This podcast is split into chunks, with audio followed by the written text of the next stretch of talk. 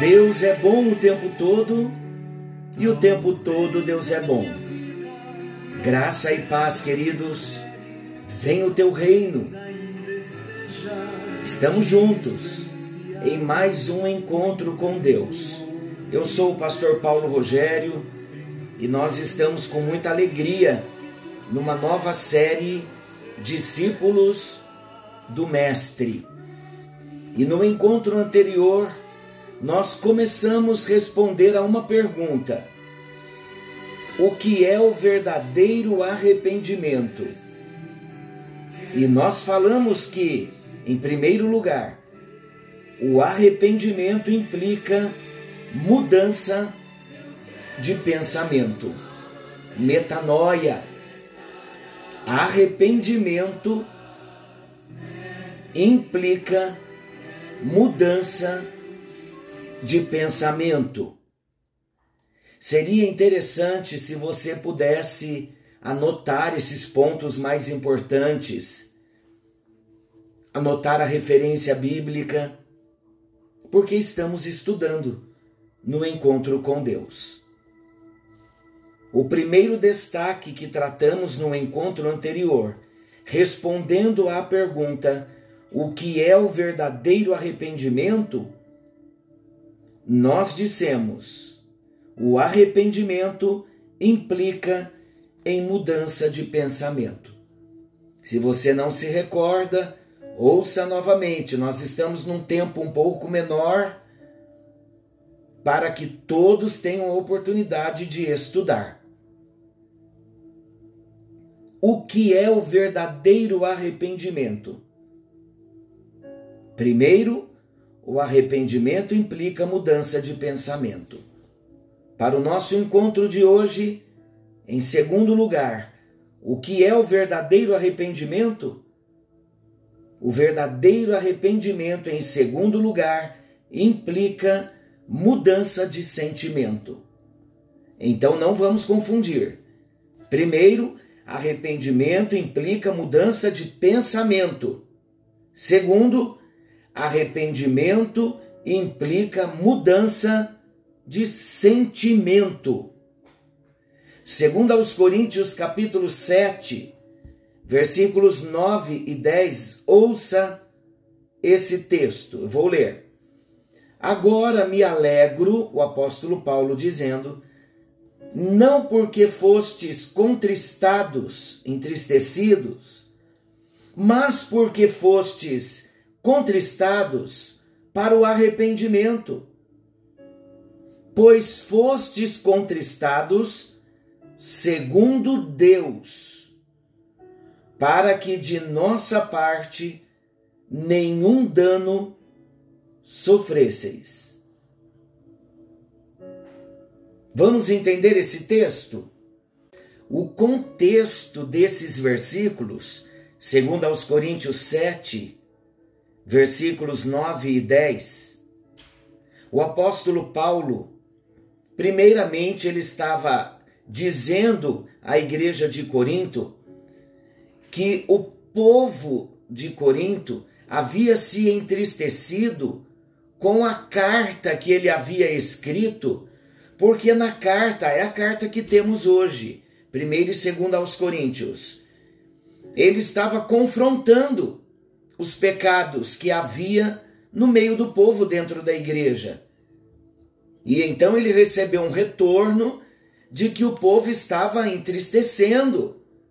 Haviam sido confrontados com a palavra de Deus Aí então o apóstolo Paulo diz: Agora eu me alegro, não porque vocês foram contristados, mas porque vocês foram contristados para arrependimento. A palavra então surtiu efeito, confrontou. Pois fostes contristados segundo Deus. E o versículo 10 ele explica: porque a tristeza, segundo Deus, produz arrependimento para a salvação, que a ninguém traz pesar, mas a tristeza do mundo produz morte. O apóstolo Paulo aqui ele trata dois tipos de tristeza. A tristeza segundo o mundo, a tristeza segundo o mundo produz morte. Mas a tristeza segundo Deus produz arrependimento para salvação.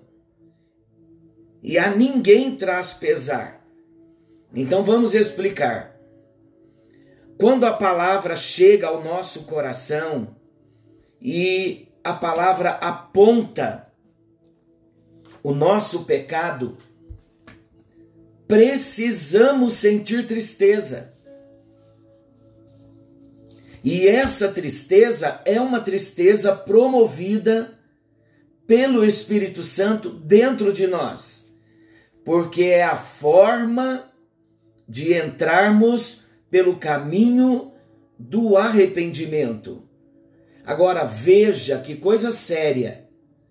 Atitudes levianas para com o pecado sempre vai produzir conversões superficiais. Nós não podemos ter atitudes levianas com o pecado. Pessoas que tratam o pecado com leviandade, estas pessoas não experimentam conversões profundas. Quem não compreende, queridos, quão horrível é o pecado e que o pecado é uma ofensa contra o Deus justo, contra o Deus santo. Se a pessoa não compreender que o pecado é horrível e é uma ofensa contra Deus, essa pessoa sentirá pouca necessidade de uma mudança de coração. Mas quando o homem encara o seu pecado à luz da perfeita justiça e da santidade de Cristo, então o homem compreende a sua verdadeira condição. E essa compreensão do pecado e da completa ausência de merecimento, ela deve fazer com que o homem odeie o pecado que tanto o degradou. Eu vou ler o texto de Lucas, capítulo 18, versículos 9 ao 14. Ouça. Propôs também esta parábola a alguns que confiavam em si mesmos, por se considerarem justos e desprezavam os outros. Dois homens subiram ao templo com o propósito de orar. Um fariseu e o outro publicano. O fariseu, posto em pé, orava de si para si mesmo, desta forma: Ó Deus, graças te dou, porque não sou como os demais homens, roubadores, injustos e adúlteros, nem ainda como este publicano. Jejuo duas vezes por semana e dou o dízimo de tudo quanto ganho.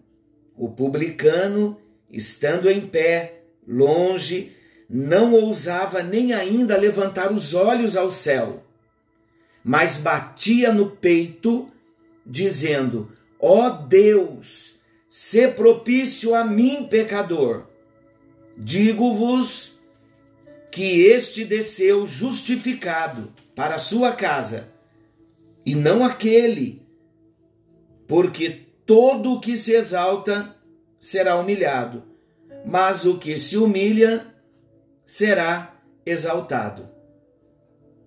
Olha que lição maravilhosa que nós aprendemos. Quem verdadeiramente contempla o seu pecado face a face, há de sentir tristeza de coração. De acordo com 2 Coríntios 7,10, que nós lemos, o sentimento de tristeza, segundo Deus, levará o homem a uma mudança de pensamento e um desvio do pecado. Porém, nem toda tristeza é tristeza segundo Deus. No próximo encontro, iniciaremos sobre a tristeza segundo Deus, que vai promover o arrependimento. Senhor nosso Deus, querido Pai Celestial, estamos aprendendo sobre o arrependimento e vimos que o verdadeiro arrependimento implica mudança de pensamento, mas também o verdadeiro arrependimento implica mudança de sentimento. Ó Deus, nós queremos sentir tristeza pelo pecado Coloca em nós, ó Espírito Santo, a tristeza segundo o Senhor, que vai produzir em nós o arrependimento e vai gerar a vida do Senhor em nós. Ajuda-nos a olhar para nós, para nossa pequenez, para a necessidade de arrependimento, porque os nossos pecados ferem a pureza e a santidade do Senhor, e nós precisamos sentir tristeza pelo pecado. Ó Espírito Santo, contamos com a ajuda do Senhor para esse processo de arrependimento verdadeiro, implicando numa mudança de pensamento e também numa mudança de sentimento. Oramos em nome de Jesus. Amém, amém e graças a Deus. Até o próximo encontro, querendo o bondoso Deus. Não se esqueçam, Jesus está voltando.